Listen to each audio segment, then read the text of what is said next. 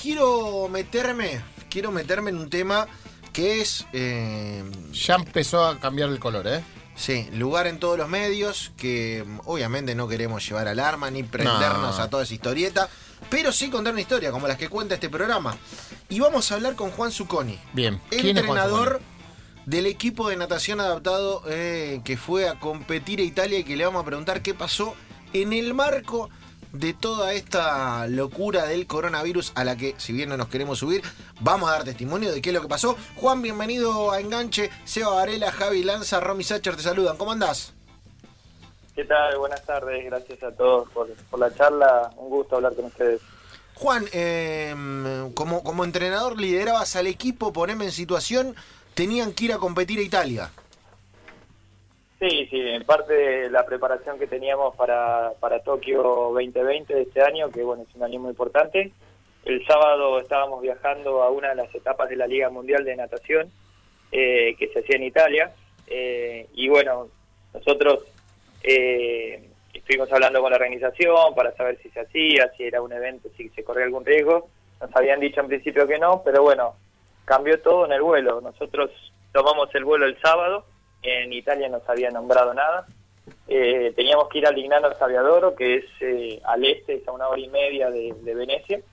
Y bueno, aterrizamos en el aeropuerto de Roma, que era la primera escala, y descubrimos de que bueno, se habían reportado casos de coronavirus en Italia. Eh, en el mismo viaje ya, bueno, nos enteramos de eso eh, y en- hicimos la otra escala que fuimos a Venecia y ya nos enteramos de que, bueno, ya había habido fallecidos por, por, por el virus y llegando al alojamiento, que, o sea, todo esto en el transcurso del viaje, ¿no? Eh, después de una hora y media de, micro llegamos al alojamiento y nos enteramos que, bueno, que el Ministerio de Salud suspende todas las actividades deportivas y de gran conglomerado de gente. Eh, a la hora nos llega el comunicado de la organización oficial de que bueno se suspende todo el evento y bueno ahí inmediatamente hablé con el equipo acá de, de que había quedado en Argentina, aparte del cuerpo técnico, la responsable operativa y, bueno la agencia de viaje que bueno tramitamos lo antes posible la vuelta, cosa de, de evitar todo tipo de, de contacto y bueno evitar quizás eh, estar en, en una zona crítica, ¿no? Por suerte nosotros ya hablando con el equipo eh, médico eh, habíamos tomado recaudos, habíamos llevado barbijos y bueno, eh, ya cuando íbamos habíamos tenido recaudos y vol- volviendo obviamente más todavía porque bueno, teníamos es- esos casos confirmados en el país, ¿no? Bien, bien, o sea que ustedes llegan eh, a Italia para competir. ¿El equipo de cuánta, de cuántos atletas eh, se componía, eh, técnicos y demás? Y el, el cuerpo técnico eran tres eh, técnicos más eh, cinco nadadores, que bueno, eso nos favoreció porque era un torneo al que iban solo los medallistas mundiales.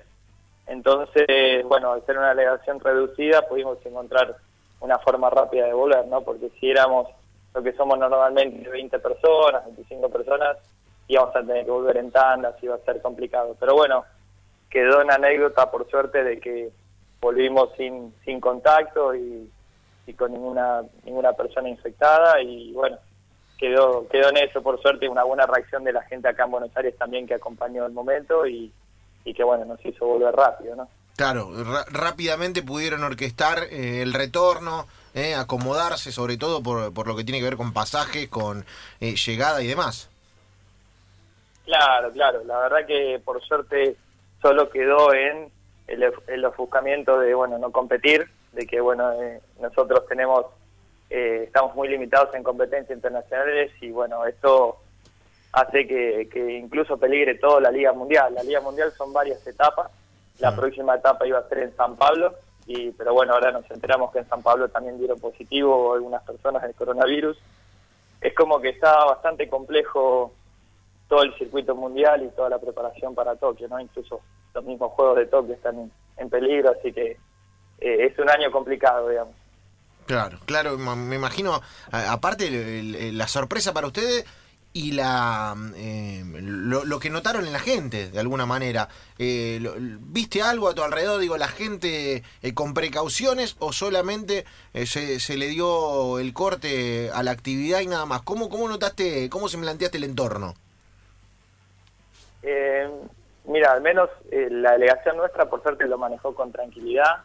Eh, bueno, se trata de deportistas experimentados, eh, preocupados, obviamente, y viendo a todas las otras delegaciones europeas, eh, viendo eh, su cara de preocupación por el tema de que, bueno, eh, en Europa es muy fácil esparcir cualquier virus, toda la gente viaja mucho, están muy cerca todas las zonas.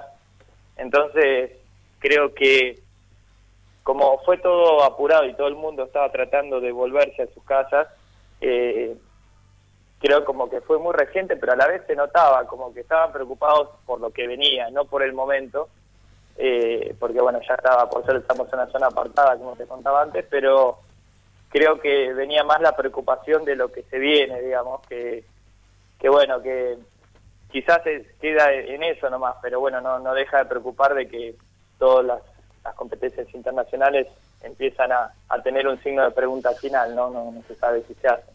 Bien. Bien, estamos hablando con Juan Zucconi, eh, entrenador del equipo de natación adaptada, que fue a Italia y se volvió por las precauciones del coronavirus. Romy. Ah, ¿Hubo algún tipo de contacto con el COA? ¿Cómo es eh, el vínculo para, para este tipo de, de... si hay algún protocolo especial o ellos les dieron alguna indicación al respecto de esta situación? Eh, nosotros tenemos lo que se llama el Comité Paralímpico, que Sí. bueno, cumple la misma función que Exacto. el COA.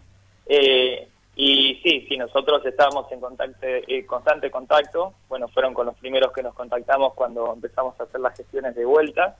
Y ya sí habíamos sido advertidos a la ida eh, que por más que no haya casos, de que tomaran las precauciones de en, aeropuertos muy concurridos como era el de Roma o el de Venecia, eh, hacer el, traspaso de aviones y, y transitar con, con barbijos para tomar prevenciones.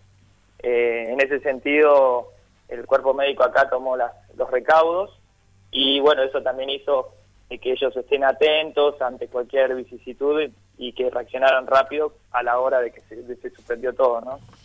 Y, y esto de, a ver, ¿cómo era la densidad en, en el aeropuerto? Digo, porque viste que enseguida aparece como esta paranoia de comprar, no sé, barbijo por las dudas. Hay que tener, y por lo menos aclarar, esto es más allá de la paranoia, que ponerse una bufanda no cumple la misma función No, que ponerse claro. un barbijo.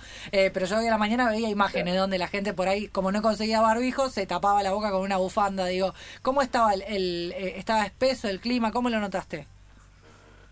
Sí, lo que pasó es que primero nos llamó mucho la atención que acá en, en Buenos Aires, antes de, viajar, nos costó mucho conseguir barbijos. Ya estaban en falta acá en, en la ciudad de Buenos Aires.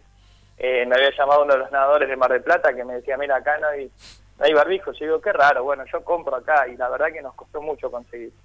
Eh, y vimos que allá también estaban con, eh, con, con falta de, de barbijos porque, bueno, evidentemente toda la gente está tomando recaudos, más allá de que eh, estábamos, yo veía el aeropuerto y estaba mitad y mitad. Había gente que tenía barbijos y había gente que, bueno, estaba totalmente despreocupada. No sé si porque no estaban viendo las noticias o porque, bueno, ya era su, su forma de vida, ¿no? Pero, eh, pero bueno, y creo que lo difícil es eso de que el, el aeropuerto estaba lleno igual. Entonces, en Roma también era como que es casi imposible que esos aeropuertos estén despejados. Claro, Bien. claro, difícil, ¿eh? Difícil todo lo que está pasando. No, la Obviamente- incertidumbre. No, nosotros no queremos No, ¿viste, ni alarmar a nadie, no. eh, a la alarma. Estamos contando tranquilidad, situación que pasó. Pero eh, es una historia. Juan, ¿y el protocolo cuando llegaron ustedes aquí? Eh, digamos, ¿hay algo especial? Como no tuvieron contacto en zonas, eh, no, no- no hubo ninguna cuestión o eh, tienen que seguir algún paso? Y nosotros fuimos uno de los primeros vuelos que vino de Italia después de que dieron positivo. Y lo que nos habían hecho es, eh, sí, algo que nunca me había pasado, era que nos habían hecho llenar un formulario con, bueno, con detalladamente todos nuestros datos, formas de contactarnos, lugares de residencia, lugar final donde íbamos a estar.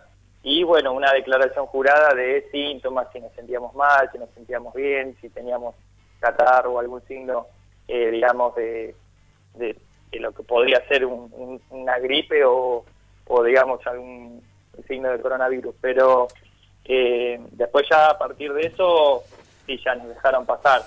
Eh, Creo que el, el gran problema, como me comentaban algunos, que el gran problema era que justamente es eso, uno no puede, digamos, eh, prevenir esto hasta que no tiene los síntomas. En, en- por ejemplo, en Venecia nosotros nos pasó cuando vinimos que sí, que nos midieron la temperatura, eh, te paraban uno por uno y con una pistola láser te medía la temperatura, que bueno, obviamente si tenías alguna línea de fiebre te, te, te apartaban, pero eso ya es algo tardío, digamos, como que no no hay una forma, y creo que por eso también es tan fácil que, que se esparza, ¿no?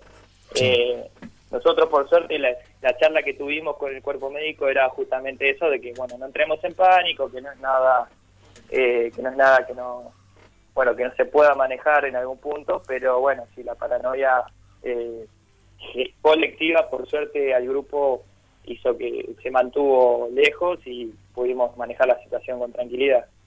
Bien, bien. Nos lo cuenta Juan Zucconi, eh, eh, entrenador del equipo de natación adaptada argentino que debe, debió volverse a Italia por eh, las eh, cuestiones vinculadas al coronavirus y todo lo que está pasando. Juan, gracias por este rato en enganche, hermano. Eh, y nada, esperemos que, rápidamente puedan volver a la, competencia, que es lo importante en un año eh, tan lindo como es el año olímpico.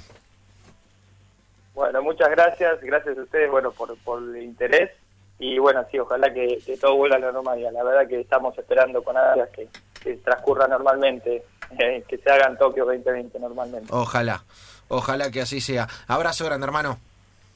Un abrazo, gracias a ustedes, saludos a todos.